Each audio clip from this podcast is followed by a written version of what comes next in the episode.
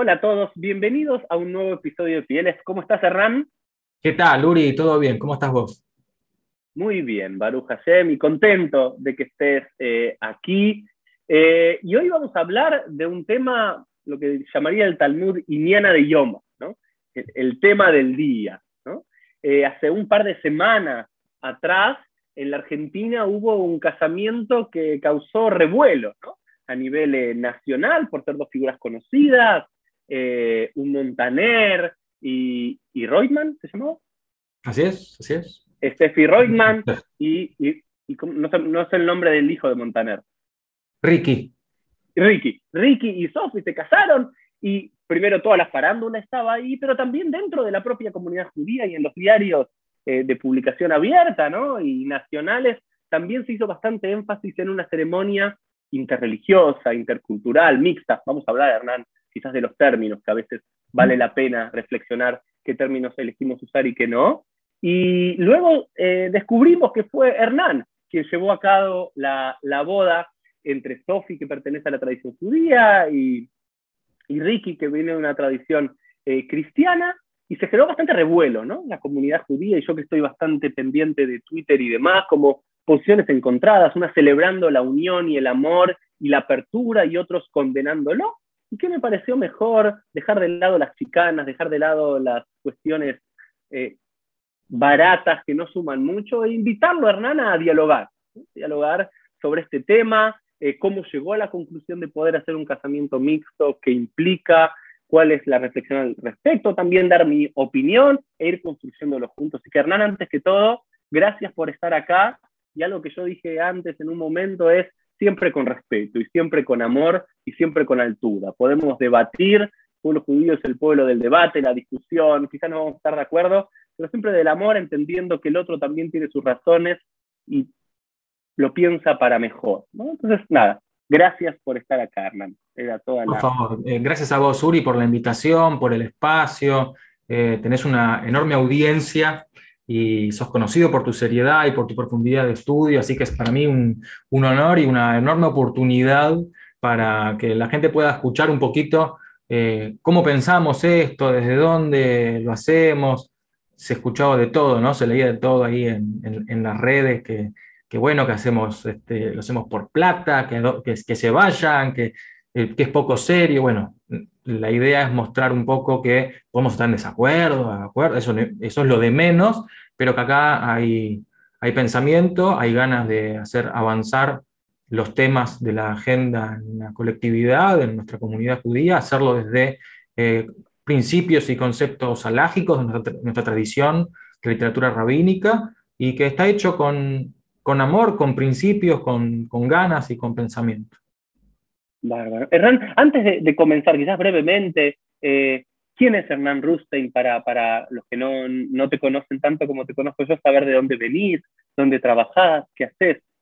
Bueno, eh, yo estoy, ya terminé de cursar mis estudios rabínicos el año pasado, estoy escribiendo mi, mi tesis para, para, para, recibirme en estos meses.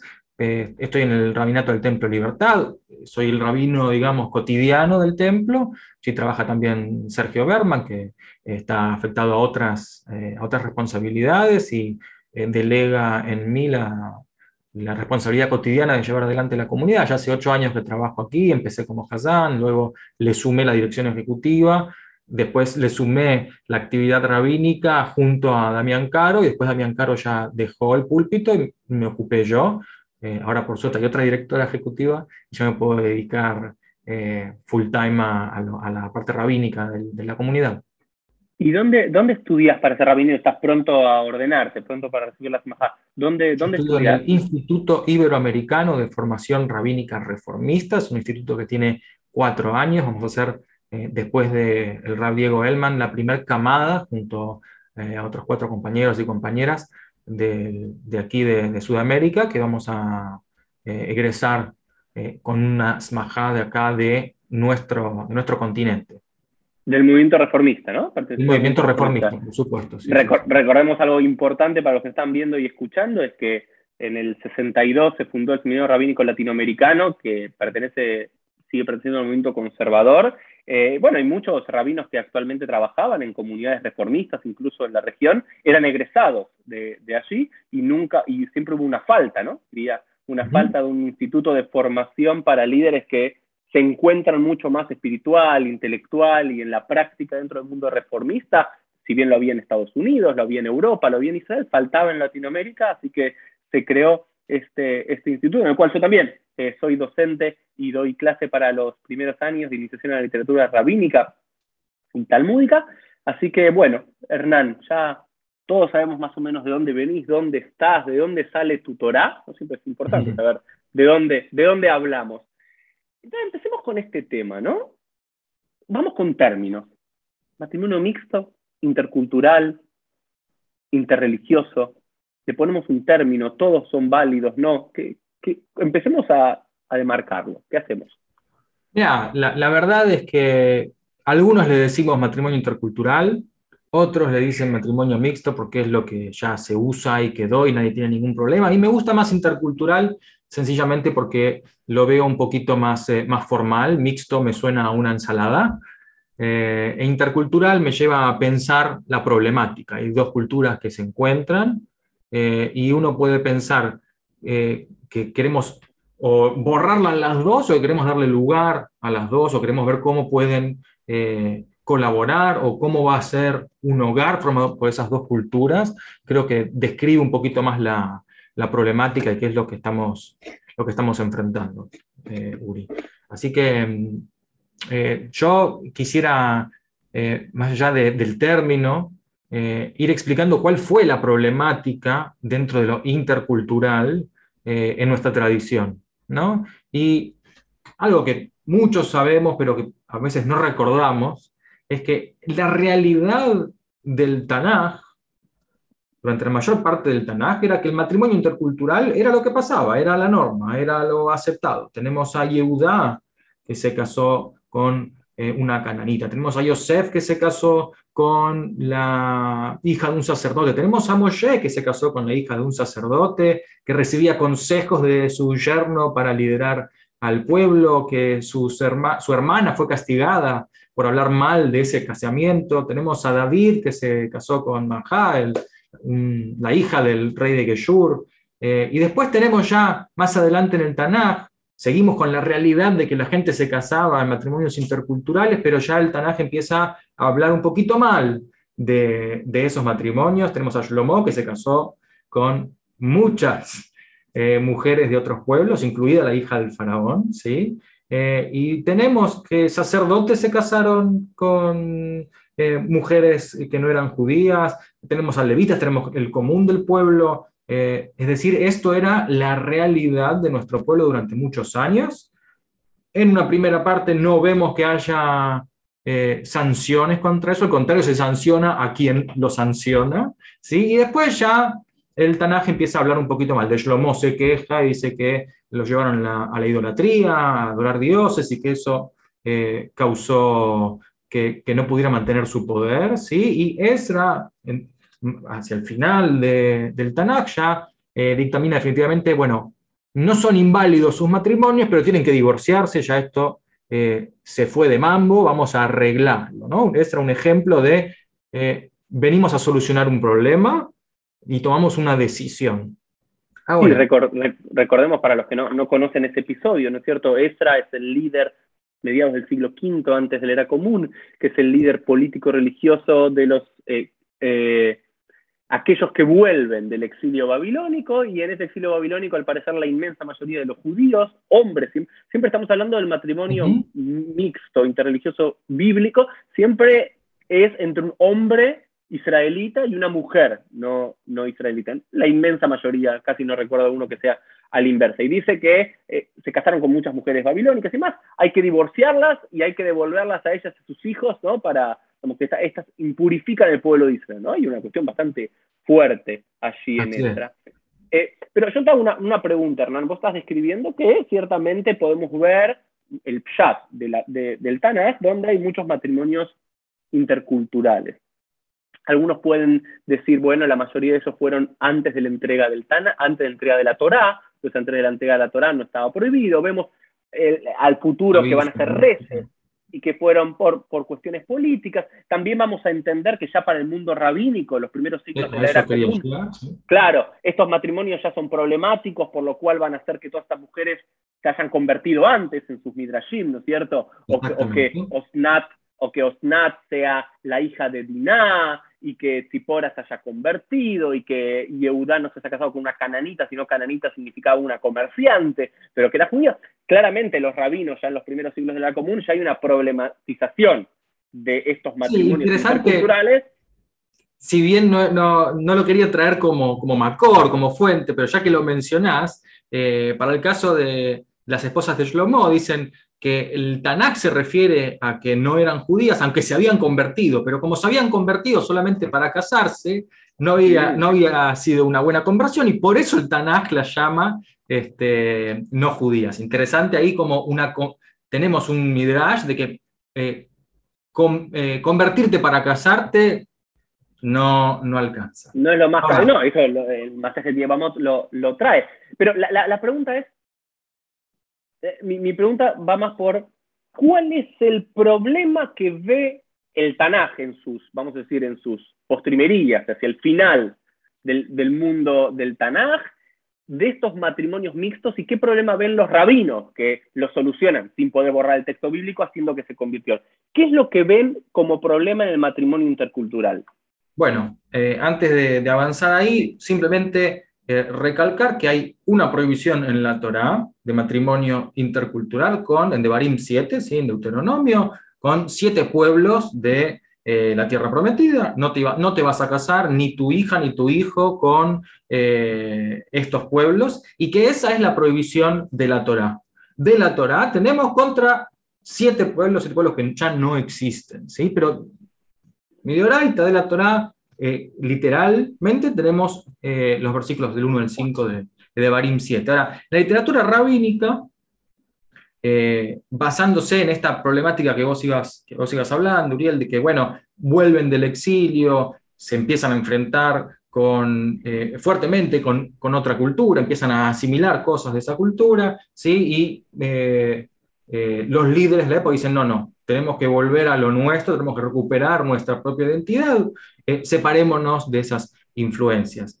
Eh, hacia la, ya más adelante en la historia, eh, persecuciones, asesinatos, el otro es un peligro, ¿sí? y cada vez más la necesidad de separarnos y protegernos y fomentar nuestra cultura, algo que sentimos a veces hasta el día de hoy, Abodazará 36b en el Talmud babilónico eh, se nos dice que Midioraita, lo que decíamos antes, de, la Torá, está prohibido con siete naciones. Mide Rabanán por eh, los sabios, ¿sí? el resto de las prohibiciones. Ahora se prohíben todas las mujeres que no sean, eh, todos los matrimonios que sean interculturales están prohibidos, ¿sí? pero la literatura rabínica ahora muestra un cambio una reforma ¿sí? en, el mundo rabínico, dicen, ya no hacemos como en la Torá, ahora los rabinos nos sentamos y decimos, es imposible con cualquier persona que no sea judía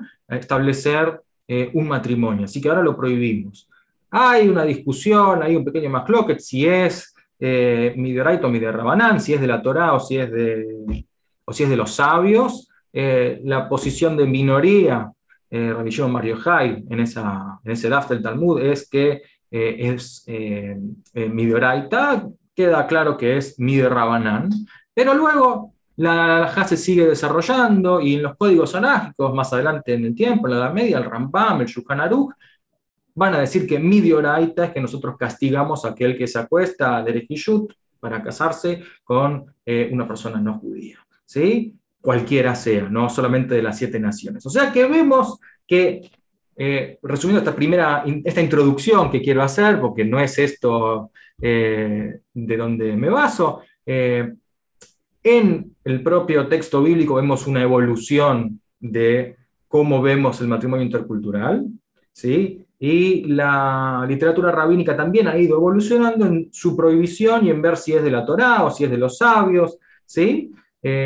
Y así es como funciona nuestra literatura rabínica, nuestra alajá que vamos ampliando lo que encontramos en la Torah. Vamos haciéndole decir a la Torah cada vez más cosas, vamos ampliando nuestro conocimiento. ¿sí? Y así tenemos, por ejemplo, salgo del tema de matemáticas interculturales para eh, mostrar cómo funciona la literatura lágica. Melajot en Shabbat, hay poca definición de qué es lo que no se puede hacer en Shabbat en nuestro texto bíblico. Eh, los sabios, a través de diversos mecanismos con los que no me voy a, meter ahora, eh, establecen categorías de eh, actividades prohibidas en Shabbat y luego las, las, actividades que se desprenden de esas grandes categorías, ¿sí? un sistema para definir qué es lo que no hacemos en Shabbat, cómo lo santificamos, cómo lo transitamos con santidad, ¿sí? y que ese mismo sistema de Melachot, más tarde la literatura rabínica, Tosafot, por ejemplo, va a decir que antes prohibíamos aplaudir en Shabbat, pero ahora no tenemos ningún problema, porque en este tiempo, por más que aplaudamos, no nos van a dar ganas de eh, tocar instrumentos y arreglarlos, porque no somos expertos en arreglar instrumentos, así que no tenemos problema con Shema y Taken, no tenemos problema con andar arreglando instrumentos en Shabbat, así que aplaudimos. Antes lo prohibimos, te digo Tosafot, no te digo ni conservadores ni reformistas. Ahora que el tiempo cambió, lo permitimos. Eh, el Prusbul, un ejemplo muy famoso, ¿no es cierto? No se puede prestar, eh, hay que devolver eh, la plata en, el año de Shemitah, en el séptimo año. Nadie prestaba plata ya, porque ya venía el séptimo año, no me la van a devolver, que establecen los rabinos. Bueno, a partir de un mecanismo, de un documento con el Beindín, ahora se puede volver a prestar plata. Pero está yendo en contra de la Torah.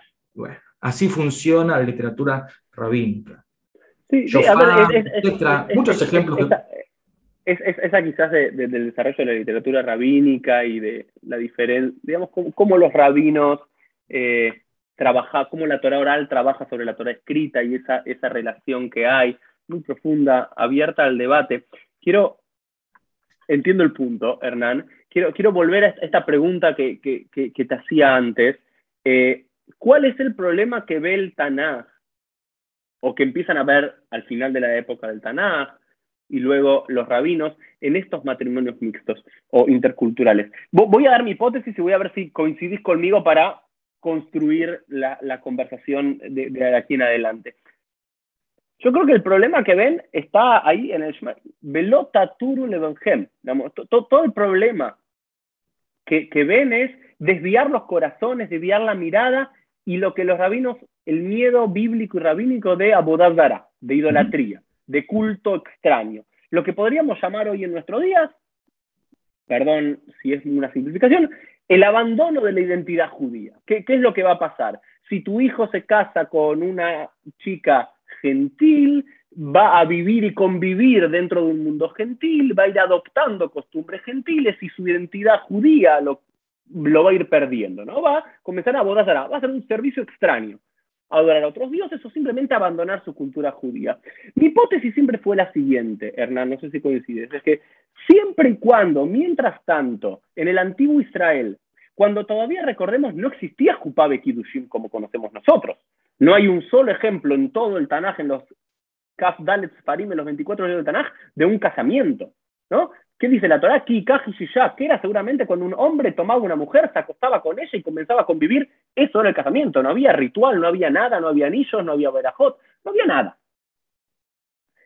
Siempre y cuando el hombre seguramente era el que mantenía la, identidad religiosa en un mundo machista, patriarcal, por lo cual si él tomaba una mujer extranjera, no de las habitantes de Cnan para no hacer relaciones de tierras y problemas que podía generar eso, tomaba esa mujer y esa mujer convivía en un ambiente israelita, iba a los sacrificios en el templo y demás, iba adoptando ese judaísmo desde el vamos y cuando había 100 israelitas y 10 o 5 se casaban con goyot, con no judías, ellos adoptaban por ósmosis casi el mundo israelita porque también abandonaban su hogar paterno, por lo cual abandonar su hogar paterno es abandonar a sus antiguos dioses y demás, y de a poco iban asimilando el judaísmo, porque también recordemos que en todo el periodo del Tanaj tampoco existe la conversión.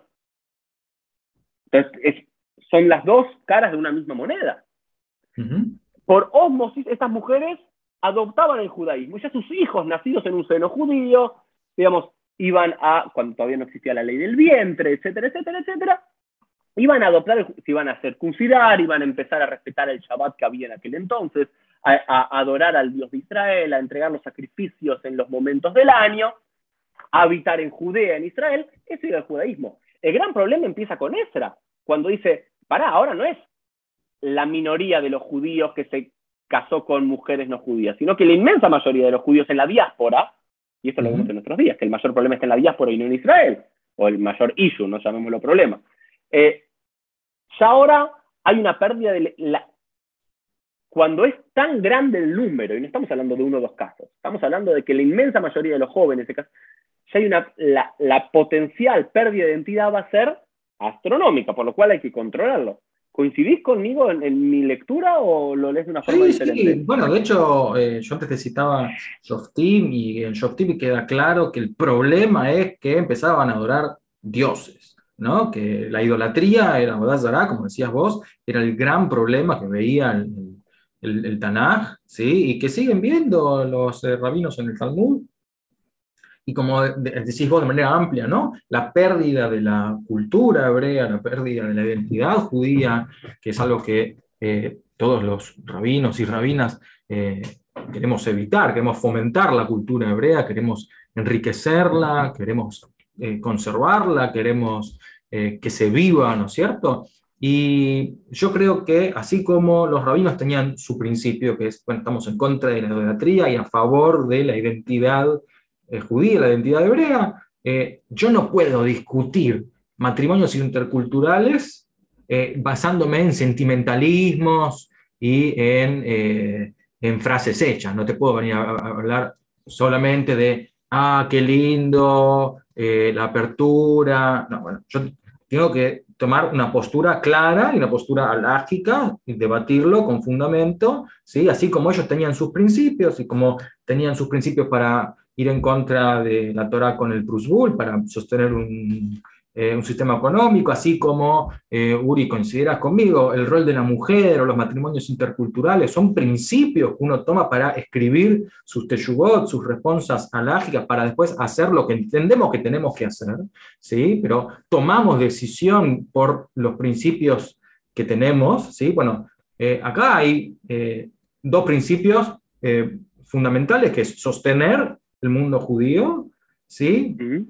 Y la pluralidad. Es decir, yo creo que traer una posibilidad más de respuesta, así como Estra tuvo una, que era, no te invalido el matrimonio, pero divorciate, ¿sí? Y así como tenemos hoy eh, rabinas y rabinos que dicen, no, yo no te acompaño, eh, no cuentes conmigo, te busco a alguien que sí, y está buenísimo, ¿sí? Y cada rabino, cada rabina tiene la posibilidad de usar esa opción. Y hay otros que dicen, sí, dale, pero metámosle fuerza a la conversión y hasta que no te conviertas no, no lo hago, pero dale, yo quiero que suceda y esa es otra opción. Bueno, acá creo yo por principio hay que, yo quisiera traer una alternativa más. No, eh, que, no es que digo que las otras dos están mal, sino que creo que ya eh, dos mil años después, más de dos mil años después de Esra, eh, podemos agregar una alternativa.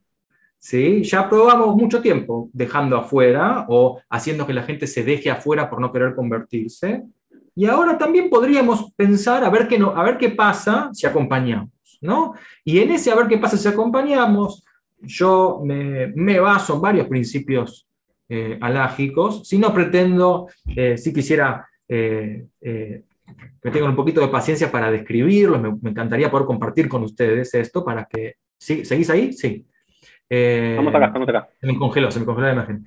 Este, sí quisiera que mm, tu audiencia, Uri, pueda escucharlo, pueda, pero ver de dónde, pueda ver de dónde viene, ¿sí? Pero basado entonces en un principio del el pluralismo religioso, que cada uno tiene eh, su derecho a decidir sobre su vida religiosa, sobre su intimidad religiosa, ¿sí?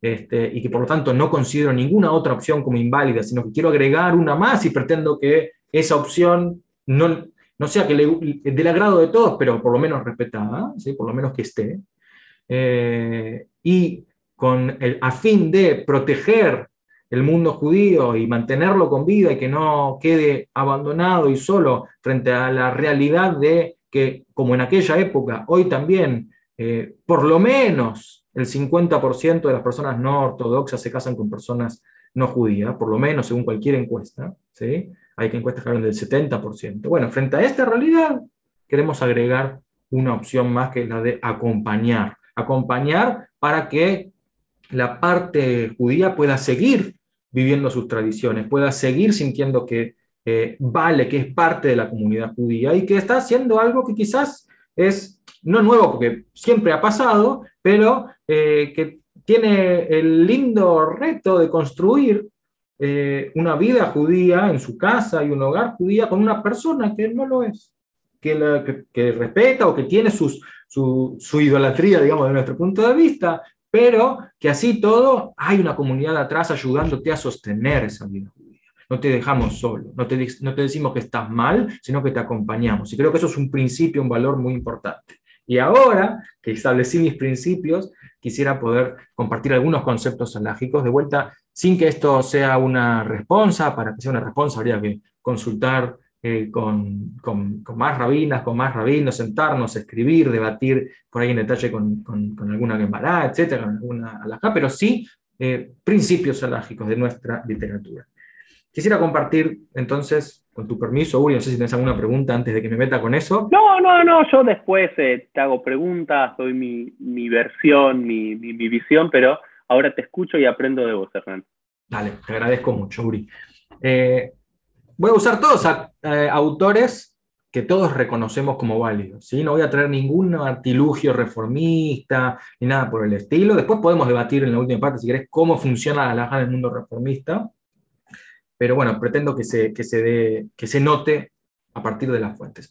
El, la respuesta número 132 del Rambam, ¿sí? de Maimonides, Shut 132, la situación es la de que hay una mujer esclava que está conviviendo con eh, un judío y su familia, ¿sí? Hay un patio, o sea hay algunos que dicen, bueno, hay suficiente espacio para que no haya un hijud, para que no estén juntos, lo cual estaría mal, ¿sí? Eh, pero empieza a, rumorear la gente, bueno, este tipo parece que se está acostando con su shifja y no está bueno, y dicen que ella dice que es judía, parece que fue con un Beitín, el Beitín le creyó, pero bueno, ¿Qué hacemos? ¿La tenemos que sacar de ahí? Le preguntan al Rambam. Esta situación no es agradable.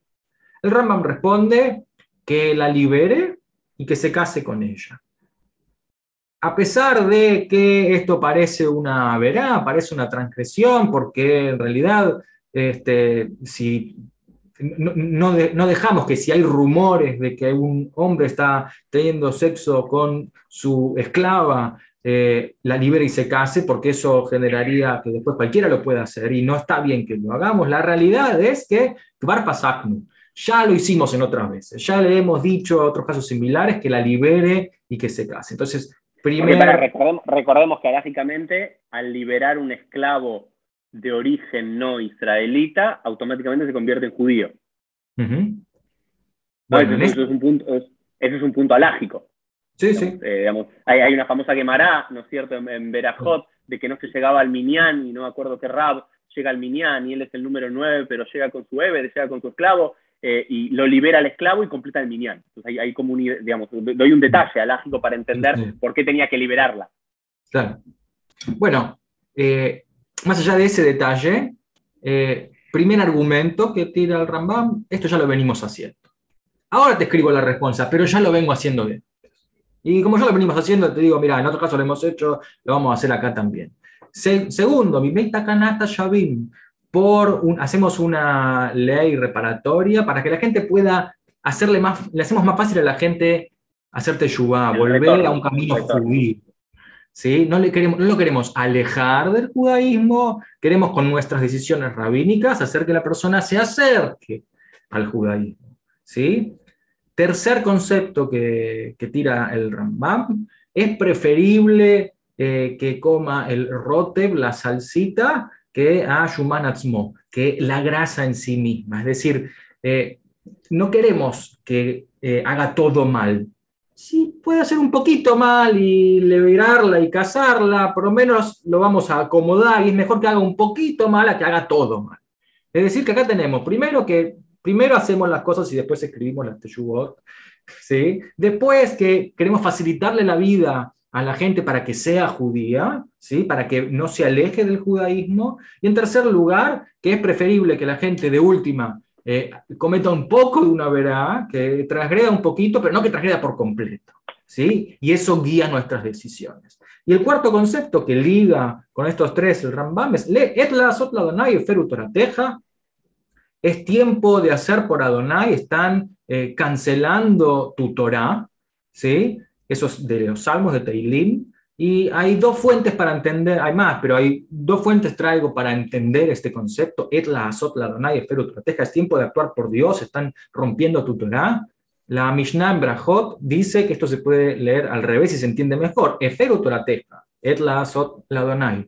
Es momento de romper tu Torah, es momento de cancelarla, porque hay, para, hay que hacer cosas por Dios. Y así lo explica Bartenura. A veces hay que ir en contra de la Torah, es preferible ir en contra de la Torah, lo explica así con estas palabras, para poder actuar en nombre de Dios. ¿Sí? Lo dice el Rambam, lo dice el ejemplo, el ejemplo clásico de la tradición rabínica, más allá de este concepto, tiene que ver con la puesta por escrito de la Torah P, ¿no? Ah, y yo iba a eso, muy bien. Durante, siglos la Torah P, la Torah oral, era justamente, era oral, pasada de maestro a alumno, mucho más fluida, mucho más cambiante eh, en, círculos, eh, digamos, esotéricos y no exotéricos, pero en un momento se determinó, ya sea el siglo II, siglo III, que esta prohibición de poner por escrita la Torah, lleva al P de poner por escrita la Tefilot, ya que como si iba a olvidar esta Torah, había que ponerla por escrito, ¿no? Creo que es el ejemplo clásico que todos aprendemos eso está, en el momento. Eso está en la Gemara, Tumurá 14a, donde está esa discusión, ¿sí? y terminan diciendo que es preferible arrancar de la Torah, mutab, tikor a Torah, de Torah me Israel. Es preferible arrancar cosas de la Torah que se olvide la Torah de Israel.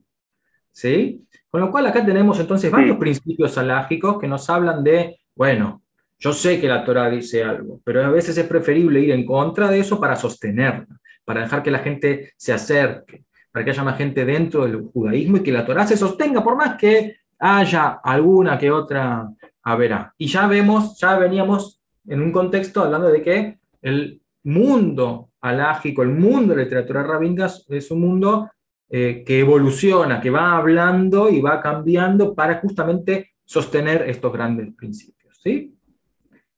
Otro concepto vinculado con estos es el de Din Emet la Amito, un juicio de verdad hecho con verdad verdadera. Esto aparece en la Gemara también, en Shabbat 10a, eh, está Moshe que está juzgando todo el día, ¿sí? y recordemos, ya que el ejemplo lo, eh, es buenísimo porque él aprende a que no tiene que estar todo el día haciendo eso, sino que tiene que tener ayudantes, por consejo de un sacerdote de otro pueblo que era el papá de su esposa.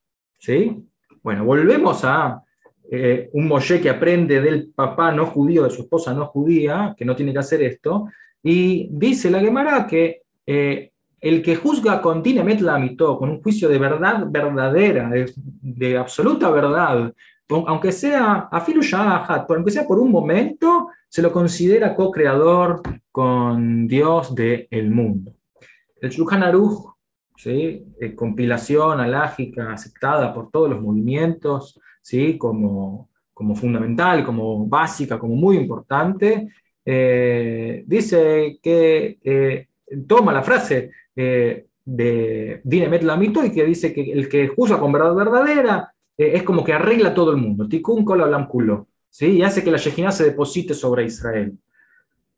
Un comentarista del Shulchan Aruch, Yoshua Folk, que es alumno de Luria, alumno de Moshe Isserles, el comentarista que nací del, del Shulchan Aruch, es decir, no estoy hablando nunca de ningún reformista, dice, ¿qué es Dinemet Lamito? Comentando el Shulchan Aruch, eh, din lefi sha'ato, un juicio que toma en cuenta su época, su contexto, y que eso a veces, el Lifamim, Badin Torah, ¿sí? Y Lifamim no es Badin Torah, no es según la Torah, a veces un juicio de verdad verdadera se opone a la Torah y tiene que ver con eh, su momento, eh, le Migdar Milka, como cerco a la Torah, para proteger la Torah. Es decir, estamos llenos de conceptos, todavía no termine, llenos de conceptos rabínicos, alágicos, para pensar, ok, nuestra tradición dice una cosa, la Torah dice una cosa, pero hay que tener en cuenta nuestro contexto, hay que tener en cuenta a quién le hablamos, cuán lejos está de los judíos, eh, eh, cuán importante es para nosotros dictaminar distinto a lo que veníamos dictaminando para sostener la Torah, para sostener la vida judía, y todo esto eh, nos habla de que no es solamente importante ir a pelo con el resto de la literatura lágica, a pelo con la Torah, esto ya lo sabemos desde los primeros ejemplos que dimos, sino ir a pelo con el tiempo en el que vivimos, con el contexto en el que estamos. Es en la combinación de ambos pelajes, es en la combinación de ambas cosas donde está no solamente un din emet correcto, lógico, ¿sí? el rabino tal dice esto, la laja dice tal cosa, no es solamente emet, sino la amitó, de verdad verdadera, que pega con su tiempo, con su contexto. Tengo uno más, pero no sé si tenés alguna pregunta. Dale, dale, no, no, no, termina, termina, tira, tira todo y después te conversamos. Bueno, para terminar, traigo otra respuesta, la respuesta 125 del Remá, de vuelta al Remá, el coautor del Shulchan Aruch. Cuando uno lee el Shulchan Aruch, lee la parte Ashkenazí, la parte Sefaradí. El Remá eh, trae la, la, parte Ashkenazí al Shulchan Aruch, ¿sí? estoy hablando entonces de alguien con mucha autoridad alágica. De vuelta, no traje ningún loquito diciendo nada que le salga de la cabeza, porque sí, estoy trayendo autores reconocidos por todos nuestros movimientos. Eh, y la, respuesta 125 del REMA es muy interesante, porque esto es otra cosa de la que se me acusaba en Twitter, que es, él hace un casamiento en Shabbat. El REMA, el coautor del Shulchan Aruch, casó en Shabbat y lo justifica en una respuesta, en una teshuvah. ¿sí? Y hay varias cosas muy interesantes que aparecen en esa respuesta. Él hace un casamiento a la medianoche del viernes. ¿sí? Ya había entrado Shabbat y él reconoce que fue así y no trata de, dibujarla. Dice, sí, lo hice en Shabbat. Kamti Besidarti a. Me levanté y organicé el casamiento. ¿Por qué? Para no avergonzar a una Bat Israel. ¿Cuál era el tema? El, novio se estaba arrepintiendo porque no venía la dote, eh, y entonces se decepcionó el novio y no se quería casar, y de repente lo convencieron en un instante, dijo, esta es la mía, lo trajeron y lo casaron. En medio de Shabbat, ¿sí? Gadol, Kabod Abriot, Shedoje Lota Ase. Eh, Minatorá. Es esa es la frase completa. Es muy grande el honor por las criaturas, ¿sí? el honor de las personas que eh, empuja el no hacer, una prohibición de no hacer, ¿sí? que esté en la Torah. Es decir, frente a un lótase, no hagas esto, eh, yo primero pongo, dice el Ramá, el eh, respeto por la humanidad. ¿sí? Acá había una Bat Israel que la íbamos a avergonzar, capaz si, si seguíamos eh, esperando hasta el domingo, le íbamos a terminar casando un domingo, iba a usar el velo hasta el domingo, los domingos se casan los no judíos, iba a aparecer algo no judío, era mucho mejor hacerlo a la medianoche. Esto era Sha'at Abha, que era un momento de, eh, de peligro, ¿sí? había que, de, opresión, había que salir a hacer algo porque no era un momento cualquiera, había, yo tenía que actuar. ¿sí? Y no solamente esto, él dice que en realidad prohibición de cazar en Shabbat, eh, depende, es un, es un que dice él entre Rashi y Rabbeinu Tam, no me voy a meter con eso, pero sobre qué se puede, qué no se puede en Shabbat, Rabbeinu Tam dice que en realidad si la persona no tiene hijos, eh, debiera ser, es mitzvah casarse y por lo tanto hay que hacerlo en Shabbat, Rashi dice que no, esta es la opinión que después queda, que no se, que, que no se hace, pero termina diciendo en realidad todos hacen como vemos en, el, en el Babli, en Beitzá, que es que no casamos solamente por un Shema que no sea cosa que se pongan a escribir una Ketubá en un sábado. Pero hoy, dice el Remá, hoy que nadie escribe su Ketubá, que el, que el Hatán no va a andar escribiendo su Ketubá, sino que los uno habrá escrito el Hazán en algún otro momento, y no vamos a andar legislando porque a ver que no sea que el Hazán escriba. No, no se escribe la vas en Shabbat, nadie lo va a estar haciendo, así que no tenemos ya ese miedo, nadie lo sabe hacer, así que no, así como Tosafot había dicho antes, ahora sí aplaudimos en Shabbat porque nadie sabe arreglar instrumentos, bueno, acá pasó lo mismo, nadie sabe escribir una vas, ahora podríamos, dice el Remá, no lo digo yo, casar, directamente en, en Shabbat. Y en definitiva estamos yendo por la Kula a partir de un es decir, estamos siendo permisivos basándonos en Rabbeinu Nutami, no en Rashi, y por un eh, Shema que ya no vale porque nadie anda escribiendo su Ketubá. Y en realidad, si me preguntás, esta kula, dice el Remá, es una jumbra, es ser muy mahmir, es ser eh, eh, muy, a ver, yo con la traducción.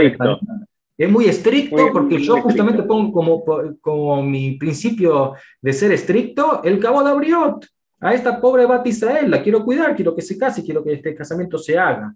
Y el final es glorioso. Dice, y la verdad no me tendría que alargar demasiado esto. Puk Hasima Amada Acá en Polonia somos tan poquitos que siempre vamos en contra. Y casamos a nuestras hijas que no, es decir, las que no están, las no mayores de edad, a pesar de que no podríamos, porque hay poquitos hatanim, y tenemos que asegurarle a la chica su hatán. Y entonces hacemos esto que va en contra de lo, que, de lo aceptado y lo hacemos igual. Y además casamos en Shabbat siempre, porque tenemos filas de gente los viernes a la noche, que es cuando nosotros solemos casar, a pesar de que antes no se solía casar los viernes a la noche. Y como son tantos, siempre nos pasamos y entramos en Shabbat. Así que, Puk Hasim la gente lo está haciendo, vamos a hacerlo. Sigamos haciéndolo. Y una última frase de la, de la responsa del, del Remá. Este, está muy bien hacerle eh, aquel en Devarim Elu, en, en, estos, en estos asuntos, Sheinan Ela y Sur de Rabanán, que no son sino una prohibición de los rabinos.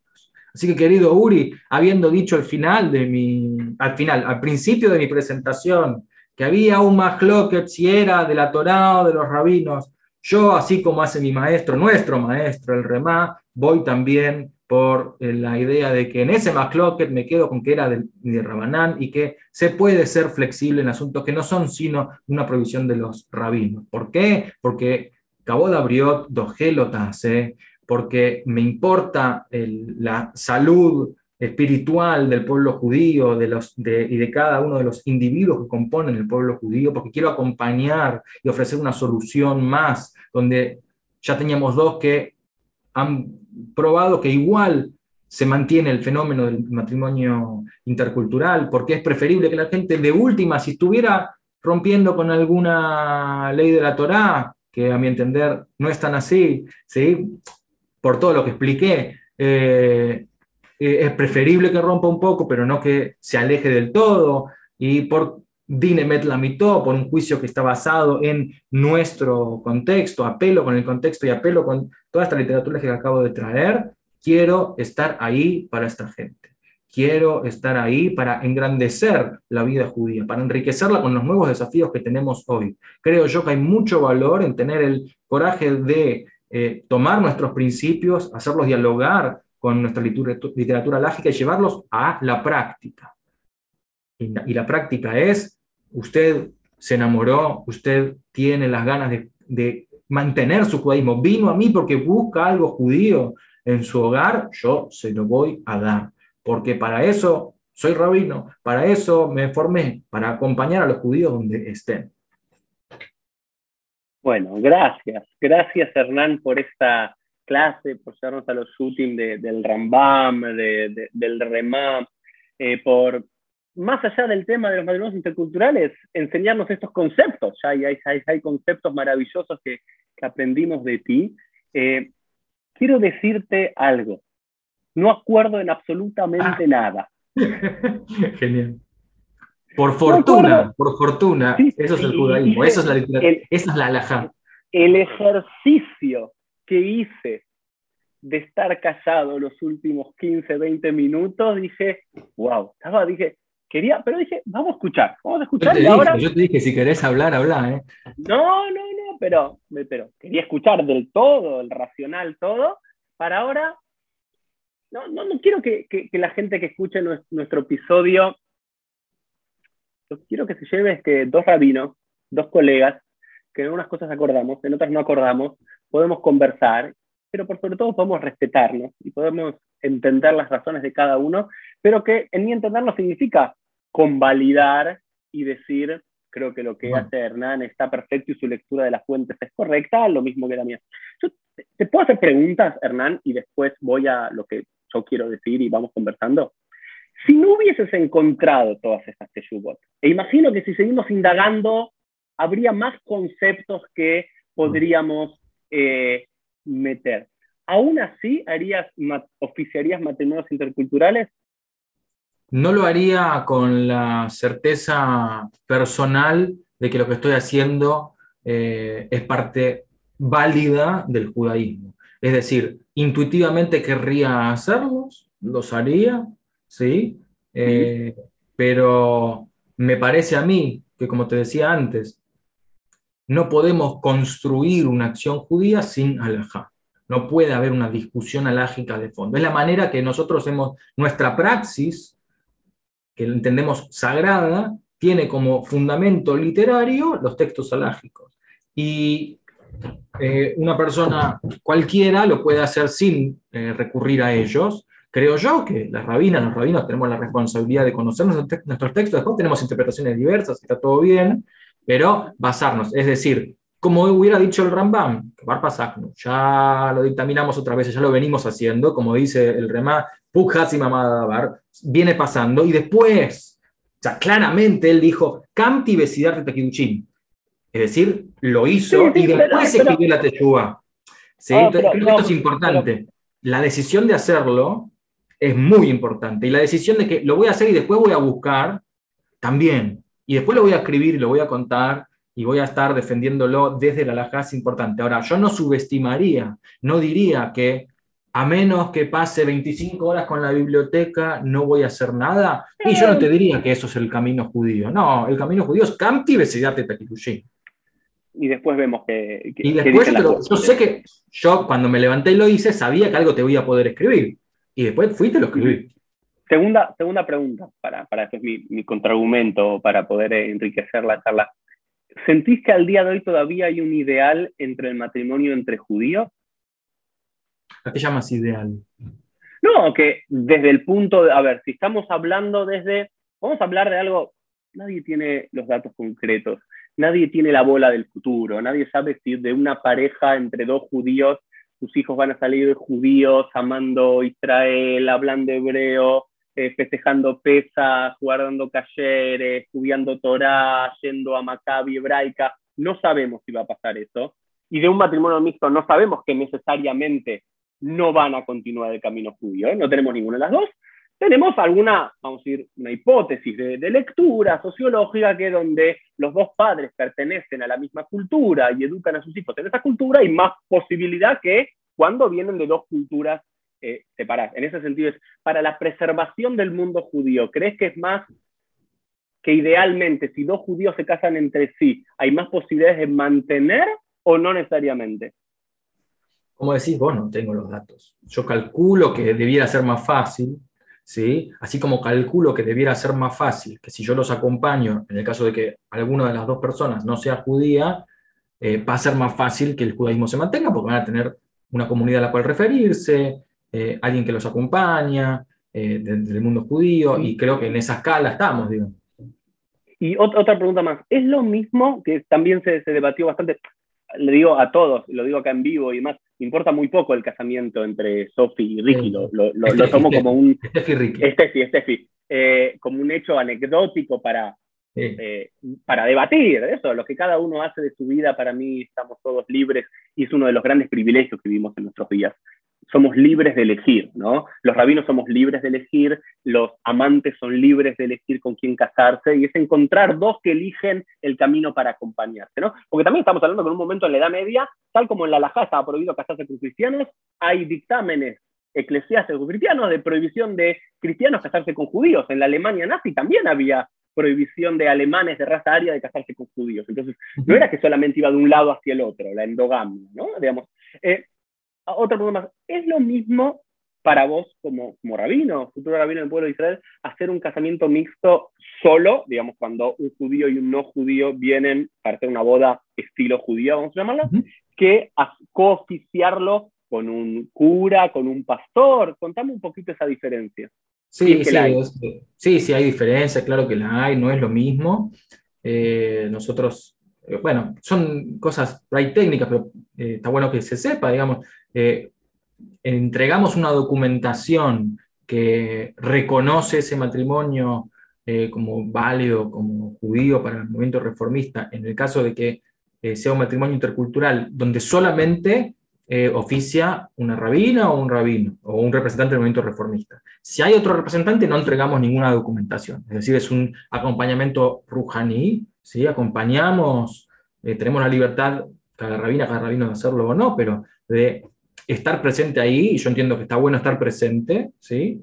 pero la documentación como casamiento válido se da en el caso de que una pareja venga y diga, para nuestra familia va a ser lo suficientemente importante el judaísmo como para que solamente haya el representante del judaísmo casándonos. Ah, bueno, entonces ahí le damos una documentación.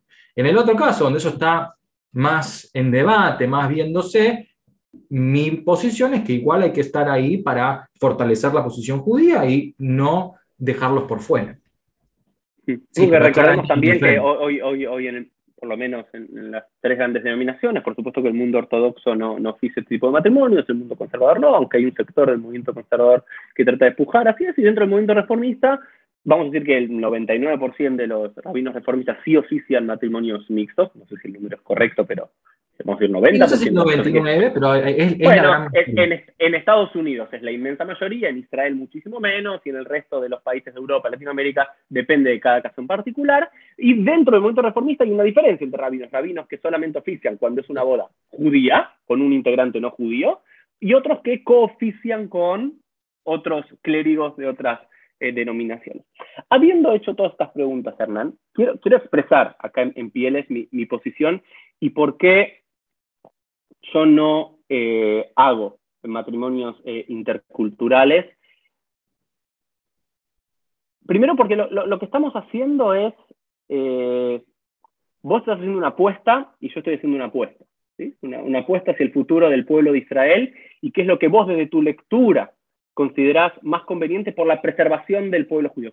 Creo, creo y entiendo, porque simplemente para hacer un debate tenemos que estar hablando el mismo lenguaje, después podemos tomar lecturas diferentes, pero creo que ambos coincidimos en que uno de los roles del rabino tiene que ver con ser un líder espiritual, intelectual del pueblo de Israel, y otro tiene que ver con la preservación del pueblo judío. ¿Sí? ¿Estamos de acuerdo?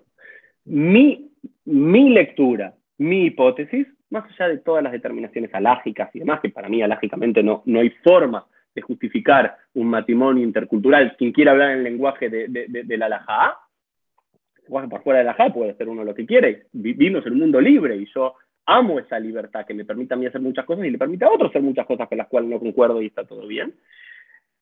Creo que claramente el rol de los rabinos no es decir todo que sí para poder acompañar. ¿sí? Digamos, y yo lo he vivido como rabino. Trabajaste hace poco tiempo en la comunidad judaica norte, eh, donde hay una alta tasa de matrimonio intercultural y mi respuesta como rabino, matrimonios ya consumados, con hijos de muchas edades, eh, ya secundarias, universidades, eh, ya familias que ya venían armadas previo a que yo las conozca. Yo lo primero que hacía con todas estas familias es las recibía con los brazos abiertos. Una vez que esa pareja decidió casarse y formar familia, yo no era quien para decir lo que hiciste está bien o lo que hiciste está mal. La pregunta es, una vez que ya venís y tocas la puerta de la sinagoga, es que te importa la cultura judía y te importa formar parte de eso. Y mi rol como rabino es abrazar y querer. Y quiero decirlo, en mi experiencia comunitaria, el haber dicho muchas veces que no, pero te acompaño de otra forma, porque no es todo que sí o todo que no. Yo creo que hay un rol importante en la tradición rabínica que también es heredada de Shmol Dohabe y Emil Mekarevet. Con la mano izquierda alejá y con la mano derecha recibí. Si un judío viene a mí y me dice, Uri, ¿puedo comer jamón? Y le digo, no, la verdad es que para mí no, no está bien comer jamón. Ahora, si querés comer jamón, come jamón. Yo te voy a seguir amando igual, seguir viniendo al Minián. Uri, yo puedo, cuando me muera, quiero estar cremada, quiero que me cremen. ¿Vos vas a oficiar mi, funeral? Voy decir, no, porque entiendo que, pero no es porque te dejo de amar, te dejo de querer. Tal como un padre muchas veces, por amor y pensando que es lo mejor para sus hijos, dice que no, no se dice que no de una mala forma, no, de vuelta, no soltamos con las dos manos. Con una mano izquierda decimos, mira, esto yo no puedo hacerlo, pero con amor, con respeto, te trato de acercar de otra forma. Y me ha pasado. Congregantes míos que por diferentes razones se enterraban en cementerios no judíos, que yo como rabino considero que tal como el pueblo judío debe estar unido en vida también luego de morir la importancia de Keber Israel, yo decía, mira, no, no, puedo ir a este cementerio, pero después puedo, voy, a acompañarte durante la Shiva y vas a venir a, la sinagoga para decir Kaddish. Y, y hay gente que entiende el no para mí dentro de la comunidad y que lo aprecia y que no es todo sí. Y hay algo que me venía, digamos, como corriendo por, vamos a decir, por izquierda últimamente, el amor. El amor trunca todo lo demás, ¿no? Si decíamos, Gadol Lo en nuestro día sería Gadol Aaba Shedohe Lo Grande es el amor. Y, y ahí siento que no, porque realmente en mi vida práctica como rabino, hay varios tipos de matrimonios interculturales. Aquellos que tienden naturalmente hacia el judaísmo, ¿sí? casi la parte no judía se integra a la comunidad, sea que se convierta o no, y me ha tocado muchos casos de gente, luego de casarse, luego de tener hijos, que desea convertirse y ser parte del pueblo de Israel para tener una jupá. Y me, ha pasado y me he sentido orgulloso de poder acompañarlos en ese proceso. Y otros muchos que dicen, no, yo acompaño desde, desde mi ser goy. Se lo dicen goy en un sentido bueno. Yo soy goy pero soy parte de este mundo judío y acompaño a mis hijos en el bar mitzvah, en el bar mitzvah y amo que mi pareja, y es la cultura en la que más me siento propia. Eh, yo creo que hay algo de el poner ciertos límites. Y no sentir que uno está discriminando o diciendo que no. ¿Sí? No, no, yo, yo, a mí no, me corrieron varias veces por izquierda cuando dije, no, no, vos estás en contra del amor, estás excluyendo, estás discriminando. No, estoy diciendo yo simplemente como rabino en mi rol, no entiendo que ese sea mi rol, porque también muchas veces entiendo que estoy siendo hipócrita, porque yo tengo algo behind the scenes, tengo algo detrás de escena, que es que yo quiero asegurarme o intentar que esa descendencia de esa pareja sea judía, porque trato de preservar la cultura judía. Y no estoy siendo honestamente explícito en ese caso. No, estoy así como jugando a, ah, sí, los casos que vive el amor, que rompan la copa, cantamos la Shiva Brajot, hacemos algo, hacemos una jupá, cantamos en hebreo, pero mi intención no es que se preserve esa interculturalidad y que uno tenga una virgencita por un lado y que vayan a Navidad el 25 y que después festejen Hanukkah. Ahora bien, si hay otros rabinos que dicen, sí, sí, sí, yo quiero un hogar y me parece un gran hogar para nuestros días donde están estas dos tradiciones culturales religiosas. Yo quiero que el hogar sea íntegramente judío, donde haya una sola identidad religiosa. No porque el judaísmo sea mejor que el cristianismo, ojo, sino porque creo educativo y religiosamente que cada familia tiene que elegir, escoger su identidad religiosa. De vuelta, no porque una sea mejor que otra, sino porque Después sus hijos podrán hacer lo que quieran, como vos elegiste rabino, yo elegí rabino, mis padres no, y está todo bien. Yo elegí comer cayer, ellos no comen cayer, yo los amo igual. Y ellos me aman igual, aunque no les conteste el teléfono en Shabbat. Eh, pero hay, algo del decir que sí y creer que cualquier cosa que uno dice que no es, no acompañar y abandonar, me, me parece que es caer en los tiempos, pues decir, el Yatadahak en estos tiempos. Y bueno, el 50% de los judíos se casa con no judíos. Es una realidad, no vamos a negarla, no vamos a tapar el sol con la mano, es una realidad. ¿Cuál es mi rol como rabino en ese caso? En ese caso tiene que ver con que una vez que el hecho está consumado, invitarlos a vivir a, la sinagoga, porque yo lo que quiero, a ver, yo soy un preservador de la vida judía, vamos a ponerlo como, ejemplo, o me quiero ver así. No es alguien que habla bonito en, los casamientos en nombre del amor. No soy un oficiador de bodas. No, no, no me veo como ese rol, no es que alguien me contrata, hay dos no, uy, Uri, pues me pasó, Uri, hablas muy lindo, te escuchamos la otra vez, fuimos un bar mitzvah, no sé qué, somos no judíos, pero hablas muy lindo. ¿Podrías oficiar en, nuestra boda, que es, no, no, es mi rol como, rabino oficiar bodas. Mi rol como rabino tiene que ver con estar presente en esas bodas para acompañar a las parejas, en mi caso, ambos judíos, para sacralizar ese momento según los ritos de la tradición. Eh, y por eso yo lo que creo, y con esto termino y, te, escucho Hernán y, seguimos nuestra conversación, ahí sí es donde yo realmente soy muy mequel, soy muy indulgente y laxo con el tema de las conversaciones Leshem Kidushin, en nombre de eh, casamiento. Que también ahí, ahí hay una vasta discusión alágica. ¿Sí? comenzando con la Gemara en Yevamot, que están totalmente prohibidos, otros Sipurim de la Gemara, donde claramente los permiten. Está este Sipur muy famoso de, una prostituta que se enamora de un talmid y le dice al maestro, quiero casarme con él, y el maestro la, casa, la, convierte y la casa. Claramente un caso práctico que va en contra de lo que dijo Yevamot. En la Edad Media hay muchísimo. Eh, el Rabban Salem, también hace unos años en un texto de Israel, habla del Leshem Kiddushin, yo realmente creo que cuando viene una pareja, uno de origen judío, uno de origen no judío, a decir, queremos formar un hogar judío, decir, bueno, ¿quieren formar un hogar judío?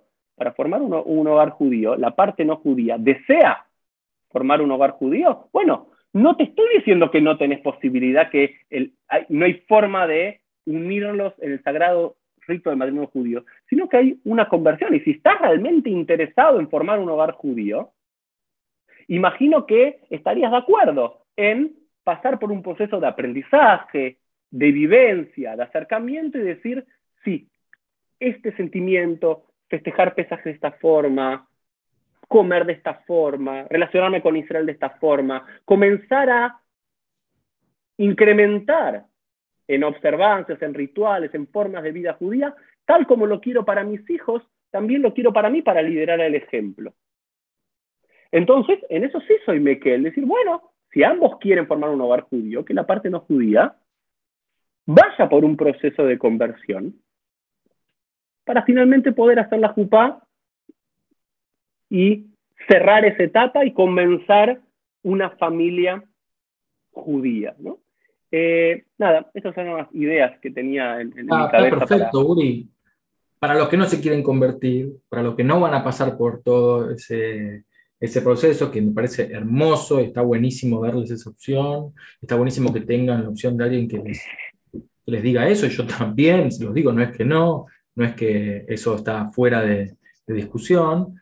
Para todos los que igual no se van a convertir, para todos los que igual quieren tener eh, su identidad ya, ya está muy clara e igual se quieren casar con esta persona e igual se van a casar, está bueno que tengamos más opciones, no porque sean mejores, no porque sean eh, la que yo defiendo como la, pero, única. Pero no, no, no decir, pero, eso vuelve a la pregunta, Ram. ¿No crees que hay, digamos, eh, formas más ideales que otras?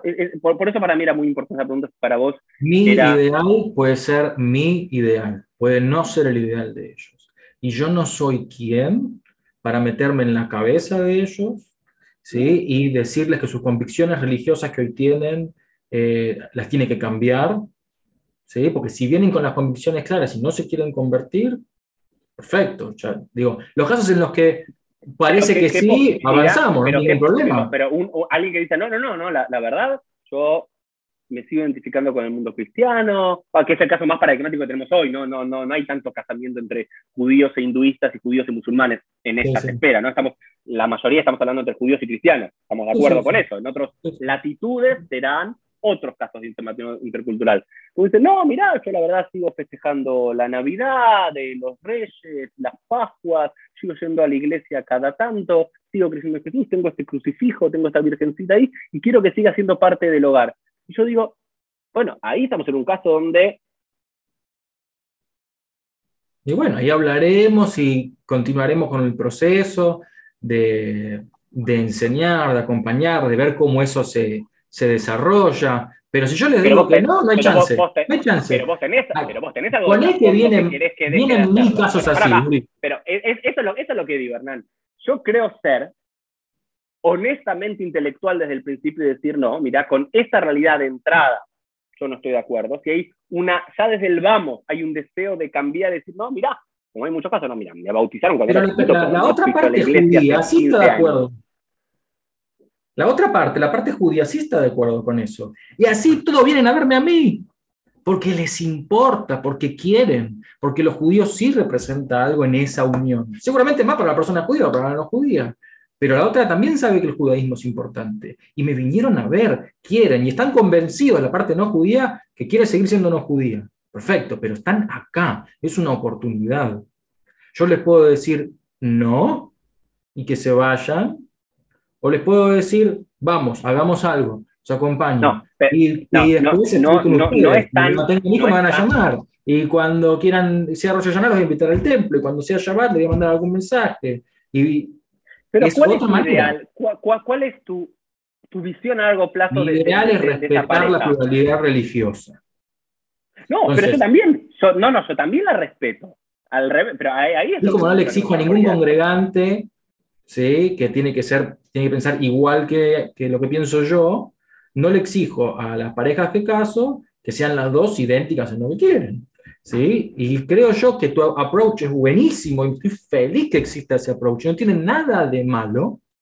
Y yo le exumo otro más, otra no, posibilidad. No, crees con esta nueva posibilidad que desincentiva en muchos casos esta otra posibilidad? Incentivos y desincentivos no creo que sea A ver, yo, yo, hablo, ok, si tenés que hacer un proceso que sea esto y esto, y tenés que abandonar esto, esto y esto, y tenés que incorporar esto y esto y esto, y tenés que aprender esto y esto y esto, y tenés que empezar a vivenciar esto y esto y esto. Por ahí se va. Como proceso, y otros dicen, no, no, no, no, dame algo que sea, no. Me parece que es una discusión totalmente superflua, porque se basa en datos que no tenemos. Si sí, si no, no, es una discusión alágica. La discusión alágica en base a nuestras fuentes y nuestras praxis y lo que consideramos una acción sagrada no pasa por, eh, por este tipo de cuestiones. Me parece que eh, lo que... No, y tampoco pasa... hay, un principio que queremos acompañar. el ideal mío, el ideal del otro, eh, parece que juegan un rol en nuestras decisiones, pero lo, lo que a mí me llama a tomar la decisión es que a mí me parece mejor estar que no estar. ¿Sí? Ahora, después, si hay un ideal de que las dos personas son judías y las dos personas eh, ahora, eh, comen cayer, lo que fuera, bueno, creo que es otra discusión. La realidad es que la pareja vino y ya sabe lo que quiere. Esta persona no, va a ser judía, de ese caso estoy hablando. ahí, es, ahí es donde estoy, ese es mi punto, ese es mi punto, que cuando alguien viene, ya con una realidad tomada, una decisión tomada, yo desde el amor puedo decir, ¿sabes qué? Malca, ¿sabes qué? Shlomo, no sé cómo se llamen. ¿Sabes qué? Los felicito, más alto, que tengan una vida hermosa, que su casamiento sea maravilloso. Puedo incluso darles instrumentos quizás para pensar cómo consagrar su matrimonio con una reminiscencia de lo judío. Pero la pregunta es, ¿es mi rol como rabino unir y santificar a dos personas que vienen de dos tradiciones diferentes cuando decimos ¿no? que Dat Moshe de Israel, según la ley de Moisés y de Israel, que estamos hablando hace dos mil años por lo menos, cuando se inventó este concepto de decir que es entre dos partes judías que vienen, esa jupá es el símbolo de un hogar judío. Yo estoy santificado, estoy dando presente diciendo, yo estoy aquí para asegurarme o asegurarme lo máximo que puedo, por supuesto que hay algo que me excede, ¿no? Digamos, dentro de todas mis posibilidades, que se ha conformado, y es lo que repito, un nuevo hogar en el pueblo de Israel. Toda la lleva Brajot hablan nuevamente, ¿sí? De la primera pareja, de la primera pareja humana, de los hijos, de la alegría, de las voces del Hatán, de la Calá en Jerusalén. Eh, todo nos, la que tú vas, todo nos habla de el encuentro entre dos almas judías que deciden conformar un nuevo hogar. Entonces, ahí es, si pero la pregunta es, Hernán, en otros casos, porque siempre decir que no... Eh, ni la que tú vas ni la que Barajot dicen lo que acabas de decir, pero bueno. De dos almas que, judías que se encuentran y sin formar un hogar, no, no lo dice. No, correcto, correcto, correcto, pero hablan de, digamos, que Hol eh, Gabrin Yehudim, que todos hombres judíos le dan. Digamos, hay, hay una idea de claramente el sostenimiento de un nuevo hogar en el pueblo de Israel, el Migdash Meat. Hay, toda una idea de que esa jupá representa un nuevo eslabón en la tradición judía. Y Esos eslabones hoy las judías y los judíos los están construyendo cada vez de modo más mayoritario con personas no judías. Entonces, Afortunadamente tenemos alternativas. Y de vuelta, Uri, creo que lo que haces está buenísimo. No tengo nada en contra de tu posición. Mm. Es la posición que venimos sosteniendo desde las autoridades rabínicas hace decenas de años. 2022, yo levanto el dedo y digo, mira, no es algo que no se haya hecho antes, pero podemos probar otra cosa, además de lo, lo que se viene haciendo, a ver qué pasa, yo tengo esta idea, si miro la alajá veo que no está, no está, tan errado, vamos a probar. No, también, también, también, ahí, también ahí te quería decir algo, ¿no? De los shooting que traes. Porque, digamos, los shooting son shooting y no están en los códigos alágicos. hay una diferencia muy importante y, siendo honestos intelectualmente, la sabes. Está el código alágico que es el genérico, el general, y después las respuestas que son para casos particulares, que una de las peores cuestiones que pueden pasar que los, cuando vos juzgás un caso particular es universalizarlo. Y decir, mirá, hay un caso particular que necesita ser casado en Shabbat por esto, esto y esto. Hay un caso de alguien que hay safek, duda si es judío o no, que hay que casar. Sí. Pero después vas al... ¿Cómo funciona la alajá del movimiento reformista? La, la, del movimiento reformista toma casos particulares, toma grandes códigos alágicos, en un continuo de literatura rabínica que se ha ido formando, incorpora, además de toda la alajá ortodoxa, alajá que pudo haber eh, generado un movimiento conservador, ¿sí? incorpora la propia visión de los rabinos y las rabinas que forman parte de los comités de responsabilidad reformista, y por, un, por principio que es de pluralidad religiosa, ninguna de nuestras responsas obliga a nadie a hacer lo que la responsa dice que tiene que hacer, ni a los rabinos ni a las personas, porque las responsas no dan eh, dictámenes sobre qué se puede y qué no se puede, sino orientación, guías, Yo soy intelectualmente honesto, sí, claro que lo soy. He traído literatura rabínica para fundamentar mi praxis, ¿sí? ¿Qué significa? En el momento reformista, a diferencia quizás del momento conservador, a diferencia del momento ortodoxo, que no es que el texto determina los límites de lo que puedo y de lo que no puedo, sino que me orienta para tomar mis decisiones. Y en ese vínculo que entre, justamente como vimos en textos no reformistas, el mundo y los textos es que uno decide sobre sus eh, prácticas religiosas, sobre sus prácticas sagradas. Sí, yo, yo ahí es donde vuelvo, vuelvo y, creo de vuelta en mi, voy a decir, haciendo mi propia biografía, cuando yo llegué a esta comunidad judaica norte, afiliada al movimiento reformista, con gran parte de incluso la comisión directiva eh, con matrimonios mixtos y demás, para mí que yo venía de un mundo conservador más tradicional, vamos a decir de una forma, el matrimonio mixto intercultural era como casi una mala palabra, como era sinónimo de la pérdida de la identidad judía, algo que debo decir acá y en público, decir, esto no es así, esto no es, esto no es así. Hay muchos que se alejan, pero para las partes judías que se casan con personas no judías que lo judío le importa, hay muchos que vuelven a ingresar en el mundo judío, y eso me parece fabuloso. Y aquí hay una comunidad en zona norte de Buenos Aires creada por muchos matrimonios interculturales, y siendo lo intercultural una celebración, digamos, no, no, no estoy diciendo que no, pero vuelvo a insistir, todas y en cada uno de mis encuentros con estas parejas, cuando ya venía el hecho consumado, y tengo amigos que son matrimonios que viven en este barrio, que uno es judío, que otro no es judío y demás, y quieren interesar a la comunidad, es bárbaro. Pero hay algo de, vamos a llamarlo, los límites, los pasos, que muchos conocen y reconocen y aceptan y hasta creo que es un rol pedagógico, rabínico, perdón, ¿eh? Fue el, audio de aquí.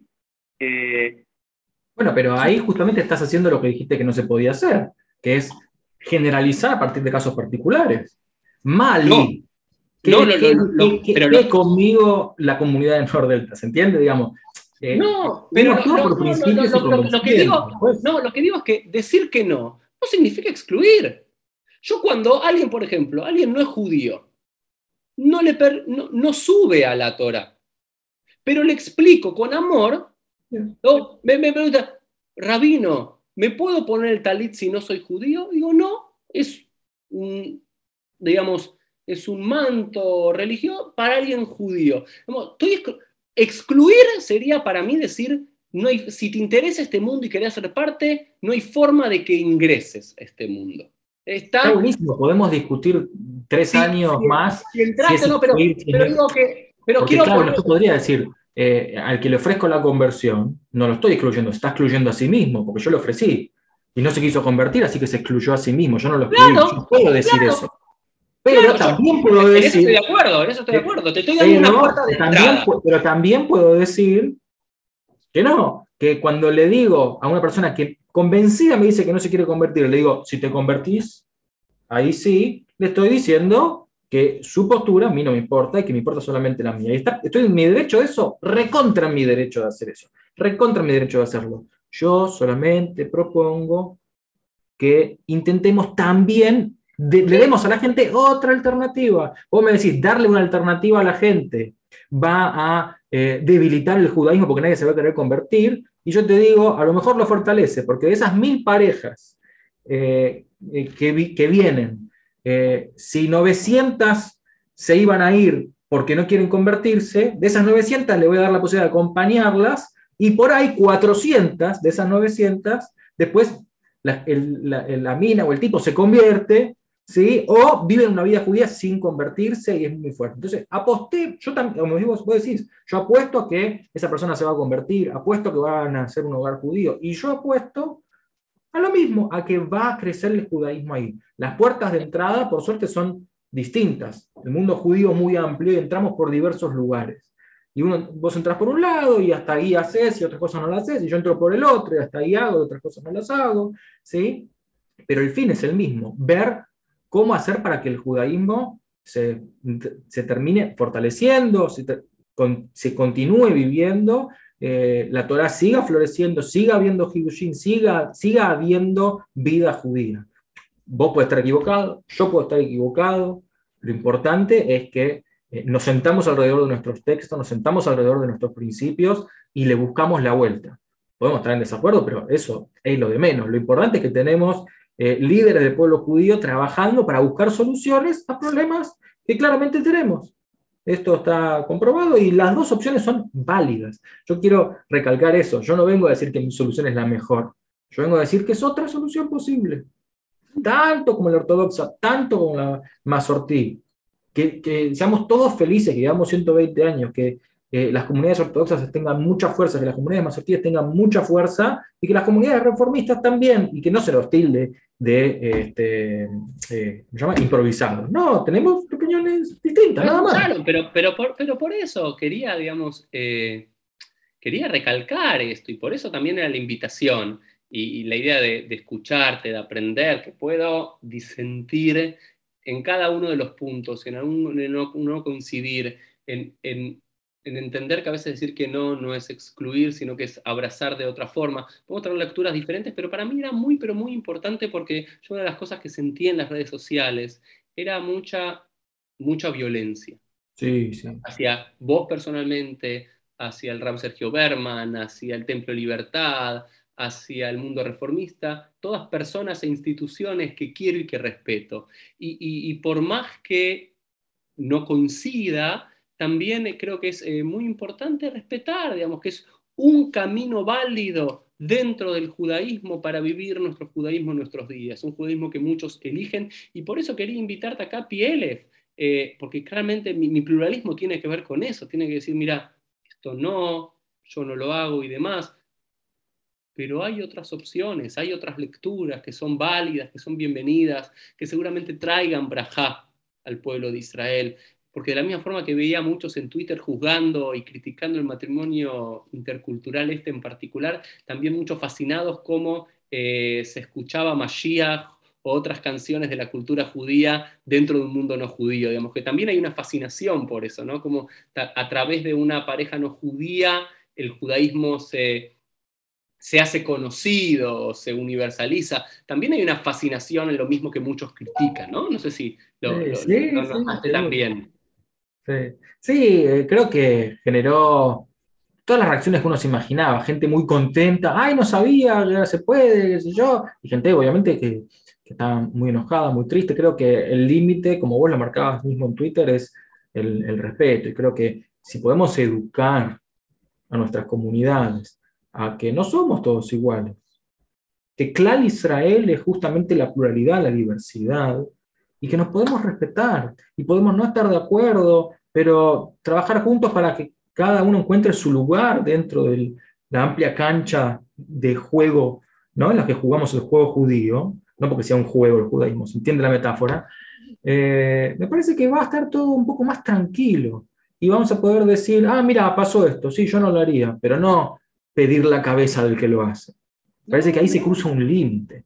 Y eso es un gran mal de nuestro tiempo, ¿no? Por supuesto, que todo es o blanco o negro y el que está del otro lado es lo peor que hay. Y muchachos, no, eh, nuestra tradición, nuestra tradición nos habla siempre del debate. Esto que estamos haciendo, Uri, por momentos nos podemos poner más fuertes, menos fuertes, estamos los dos contentísimos de tener esta charla. A mí, yo por lo menos estoy fascinado, es lo que me gusta hacer, por eso hago lo que hago, esto es lo que me gusta. Eh, También algo me, me, parece importante que el remarcar, ¿no? Y esta es mi, mi, mi lectura final de, de, de este encuentro, eh, y después te dejo a vos como invitado terminar con alguna conclusión, alguna idea. Tenés la última palabra. Eh, creo que algo muy importante que tenemos que aprender los judíos, las instituciones y los judíos en particular, es realmente vivir de lo que decimos. Y muchos nos llenamos la boca hablando del pluralismo, ¿sí? hablando de la diversidad, y me parece que ser plural y ser abierto era como esa tosefta, ¿no? Eh, que aparece en la cual se dice que tenemos que hacer nuestros corazones, digamos, como una casa de múltiples cuartos, para entrar, en, que en nuestros corazones entre aquel que dice que algo es puro, impuro, que algo es cayer y que algo no es cayer, que algo se puede y que no se puede, y dar lugar a todos, elegir quizás en qué cuarto habitar. Probablemente ser plurales, y ser plurales para la izquierda y ser plurales para la derecha. Ser plurales para la izquierda significa decir, mirá, yo no comparto esto que hace alguien que está vamos a decir, en este espectro, no sé si está bien o mal marcarlo, esquemáticamente a mi izquierda del mundo judío, pero lo valido como rabino, lo valido como institución, lo, lo valido porque entiendo que hay argumentos que tienen sentido, quizás no es lo que yo elija, pero también la pluralidad tiene que ser para la derecha. Yo en un momento fui muy vehemente en contra del ortodoxo, y lo digo públicamente, muy duro, tratándolo de misóginos, de retrógrados, de anacrónicos, de tontos, de medievalistas, me doy cuenta que esto no es así, que también hay un fundamento y que, digamos, el decir que no a otras cosas o el ser más inflexible en algunos puntos no los vuelve ni retrógrados, ni anacrónicos, ni tontos, ni oscurantistas y demás. Y algo que también tenemos que revisar los judíos plurales, los judíos que estamos más de un, liberales hacia otros, también si nosotros queremos ser respetados en nuestro judaísmo, también respetar al otro y no tomar al que dice que no como un excluyente, como un discriminador, como un neandertal. Sí, sí, pará, pará. Que un rabino diga que no, entendé por qué lo dice que no. si bien tratamos con amor y con respeto de un lado para el otro, para mí es muy importante esto. Crear realmente comunidades plurales significa aceptar lo que está de un lado y del otro lado. Y siempre tratarnos con amor y con respeto. No voy a tratar de al ortodoxo de misógino porque no le permite a las mujeres leer Torah y yo en mi sinagoga así. Y tampoco tratar de analfabetos, ignorantes, eh, asimilacionistas al movimiento reformista por hacer un matrimonio mixto cuando yo no lo hago. Eh, creo que hacia eso lo que hay que, me gustaría a mí eh, educar en realmente el pluralismo.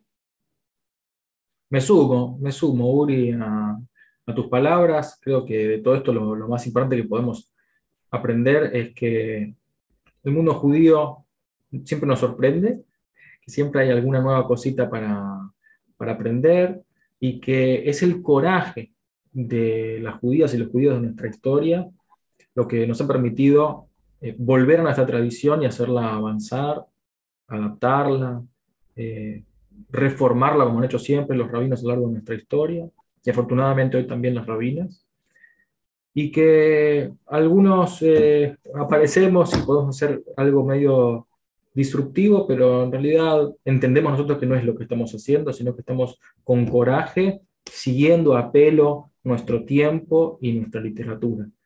Eh, todo porque es Etla Sotla Donai, es tiempo de hacer para la divinidad que nos rodea a todos, aquella que eh, adoramos como judías y como judíos, eh, y que queremos honrar en nuestra praxis, en, en nuestra cotidianidad. Así que en este mundo donde nos podemos este, gritar, insultar mucho, muy fácil en las redes, eh, donde hay un poquito de amor, yo quiero estar ahí para resaltarlo, para remarcarlo, para acompañarlo. Y ojalá poder hacerlo de un modo que nutra al judaísmo con cada vez más conceptos, con cada vez más ganas, con cada vez más coraje. Así que gracias enormes por tenerme acá. Yo creo que necesitaba un espacio para aclarar un poquito algunas cosas, para, más allá de, las, de lo que apareció en los medios, poder explicar quiénes somos, qué, qué es el movimiento reformista, que eso va para otra conversación, cómo funciona la JAM, cómo funcionan estas decisiones. Muy importante este espacio, es un hermoso espacio y te agradezco muchísimo, Uri, por, por habilitarlo y por invitarme. Bueno, muchas gracias Hernán, y creo que es el PLF más largo que hemos hecho. suerte, qué lindo. Para muchas conversaciones. Gracias, todo lo mejor y nos vemos todos en un próximo episodio. Chau, chau.